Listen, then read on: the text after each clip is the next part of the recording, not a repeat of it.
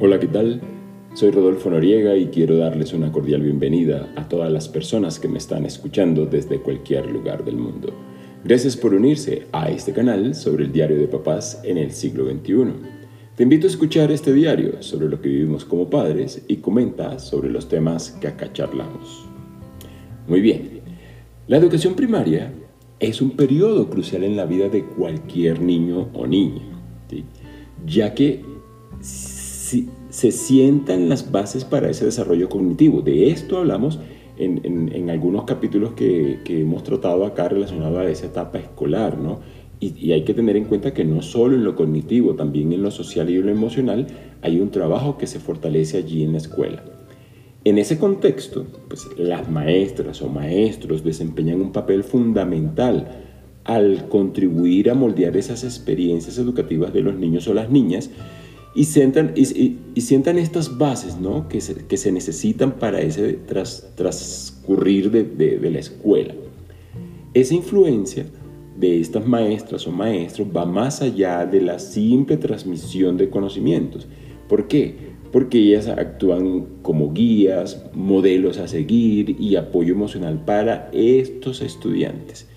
Y cuando digo estos estudiantes, pues me refiero de pronto a mi hijo o a tu hija o a los que tengas allá en la escuela, ¿no? Y allí es que debe ser importante que esta maestra o este maestro de mi estudiante que está con mi hijo, pues se convierta en mi aliado. ¿sí? lo digo entonces pensando en cómo lo veo yo con, con, la relación que hay entre esta maestra que tiene mi hijo y yo. Desde que inició su etapa escolar, he buscado tener esa, esa empatía y esa alianza. El tema de hoy se refiere a las maestras o maestros y o maestros de la escuela en donde está estudiando pues mi, hijo, ¿no? O, o, tu hijo, tu hija. Las maestras en la educación primaria son las responsables de proporcionar una base sólida de conocimientos académicos. ¿Por qué? Porque de allí efectivamente pasarán a la secundaria, y bueno, y según los niveles que esté en el país que, que, tú encuentres, ¿no?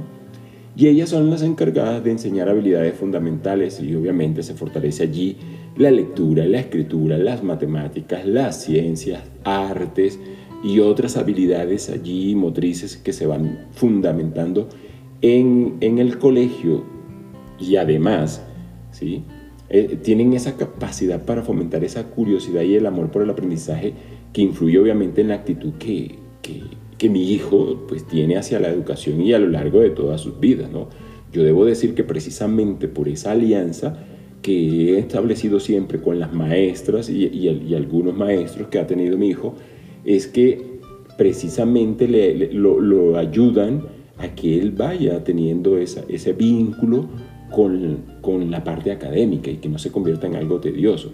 Entonces, desde acá, desde el hogar, hacemos la tarea de, apoyarlo y guiarlo, pero tenemos como alianza también a la maestra o al maestro que está en el colegio.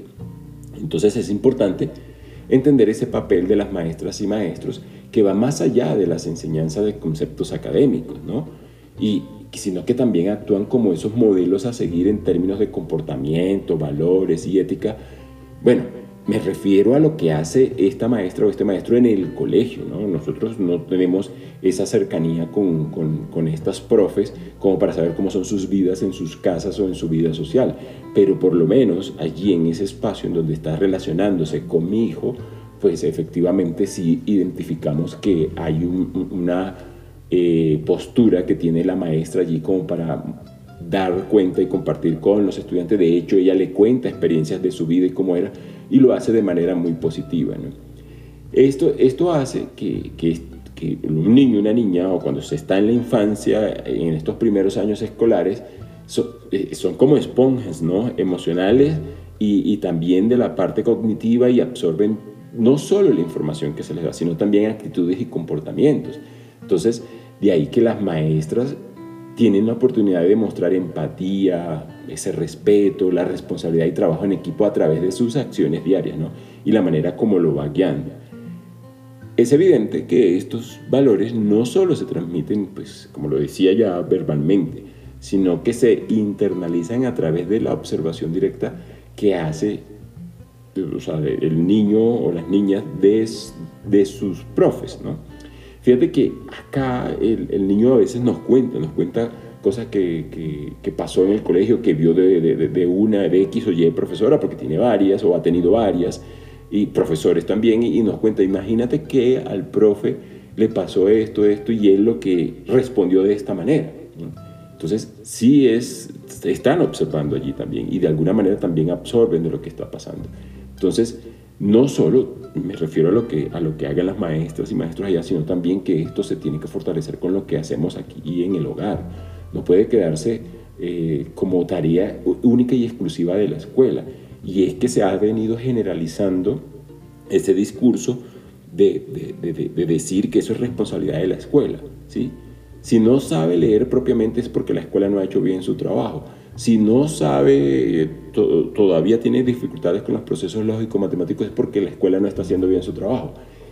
Puede que sí lo esté haciendo bien, porque es posible que para mi hijo no esté funcionando, pero para los otros 15 niños o niñas que están allá sí funciona. Entonces, yo debo también mirar qué es lo que está pasando con mi hijo y no darle únicamente esa responsabilidad a la maestra o maestro que él tenga. Posiblemente, posiblemente eh, necesita un apoyo adicional y, hay otros eh, estudiantes que pueden ir un poco más sueltos. ¿Por qué? Porque eso va también según esa madurez cognitiva que cada uno tenga y esa pasión que le imprime. Pero eso va también con el apoyo que desde la casa se da. No puede únicamente uno decir es que si lo voy a cambiar de colegio porque es que allí no son buenos. Mi hijo mm, tiene este, esta dificultad en lectura y eso es por culpa del colegio. Bueno, no, no estoy confiando ciegamente en la escuela, pero sí eh, estoy dando el beneficio de la duda. ¿no? Yo tengo que mirar precisamente cómo es con otros estudiantes que están allá, qué pasa si es un grupo de 15 estudiantes, bueno, si todas las niñas están así como mi hijo o si todos los niños están así como, como, mi hijo, ¿qué, ¿qué, está pasando? ¿no?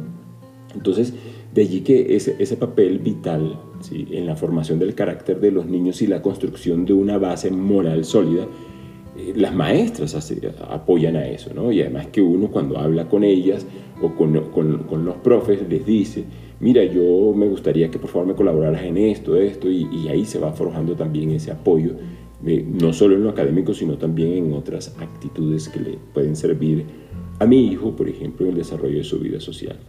Y repito, esto es una de, de las razones por la que como padre yo establezco una alianza con, con, esta maestra y este maestro que donde, donde mi hijo esté estudiando o en el grado en el que esté, porque ya uno encuentra un establecimiento, un colegio y ahí lo deja y ya con la maestra que les corresponda en el año que, que, continúe, uno debe establecer esa alianza para que realmente lo apoyen a uno en lo que, en lo que va construyendo con, con, con el hijo, ¿no? con la hija. Y a nosotros, y cuando digo aquí a nosotros en, este hogar, pues ha funcionado tener allí a la profe de alguna manera pues eh, como aliada. Otra función crucial de las maestras eh, y de los maestros en la educación primaria es de, la de proporcionar un entorno seguro y de apoyo emocional, claro está. Si, si, si mi hijo no se siente seguro en el, en el colegio en el que está, seguramente no quisiera ir, seguramente fuera eh, una, tarea maratónica poderlo llevar y, hacerlo de que entre. En un capítulo anterior pues hablaba yo de, de, alguna rebeldía en el que él presentó, pues, pero estaba más hacia una actitud, ¿no? no era que estaba pasando algo en, la escuela, pero sí es importante siempre tener los ojos, ¿no? Tener los ojos bien abiertos a ver qué pueda estar pasando, ¿no? pero obviamente ese entorno seguro, porque es un entorno seguro en la escuela, eh, es importante que, que, así lo perciba el niño. ¿no? E, ellos están experimentando el crecimiento rápido y no solo desde la parte intelectual, sino también emocional.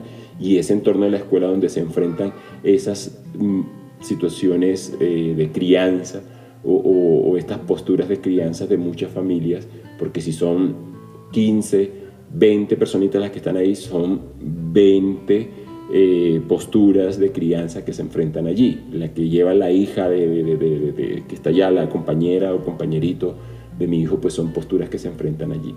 Y estos desafíos de adaptación a nuevas dinámicas sociales son guiadas realmente por, la maestra, incluso el, fracaso académico, la autoestima que se puede ir dando las maestras ayudan, los maestros ayudan también a este ejercicio.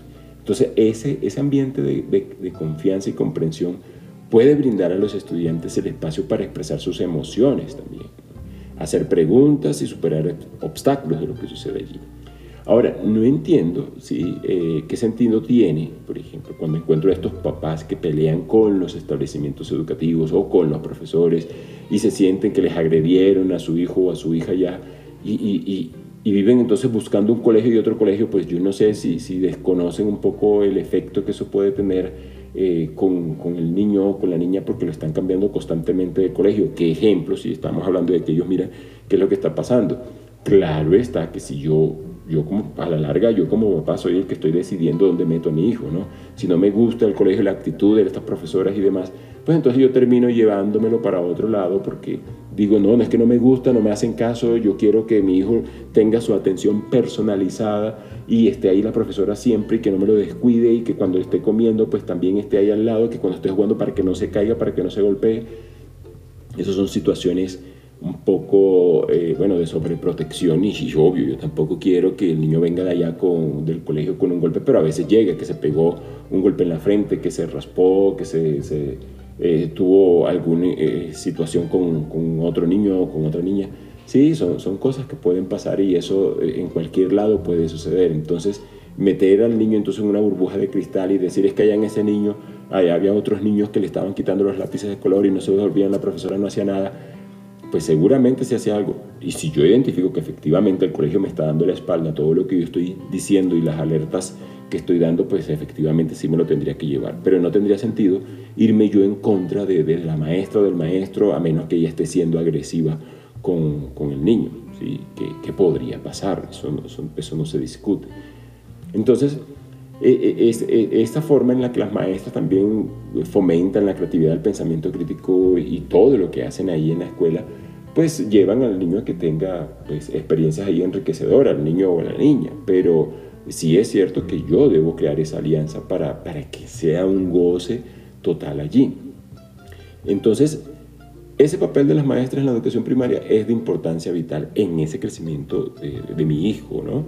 y a través de, la transmisión de ese conocimiento, moderación de valores, la creación de un entorno emocionalmente seguro y de adaptación a las necesidades individuales, pues eh, yo valoro ese, ese, ese apoyo que nos dan a nosotros, porque a la larga es un apoyo y es reconocer, y sí, ese trabajo de las maestras que es esencial para construir esos cimientos sólidos para un futuro pues agradable, brillante, de éxito, y de ahí que sigo sugiriendo, es importante que creamos esas alianzas con, con, los, con las maestras y maestros, no estar en esa discusión. Es que yo esa experiencia la he tenido en donde los papás llegan o mamás y esa a pelear, a discutir, a reclamar en el colegio y no agradecen a la profesora o al profe que esté allí por el trabajo que hacen también. Simplemente es exigir y exigir y, sí, claro, hay que hacerlo, pero también con todo el respeto que se merece y además valorar ese trabajo porque te están ayudando. Tu hijo, tu hija invierte muchas horas ahí en el establecimiento educativo. Y esto es eh, el tema que quería compartir con ustedes hoy. ¿no? creemos, vamos a crear estas alianzas con la maestra y el maestro y sí, crear alguna alerta, pero con el respeto que corresponde cuando haya que hacerlo. Y, cuando no, siempre reconocer y valorar y, no hacer y que les agradezco mucho lo que hacen, pero quiero hacer y saca una lista de reclamos. No, no es así. Es un gusto tenerlos en este canal y, gracias por, por escucharme y no, y no, dejes de comentar este diario personal. Eh, me encantaría que si tienes alguna sugerencia para exponer en este canal, con gusto lo haré. Recuerden que les hablo de Rodolfo Noriega y les hablo desde Bogotá.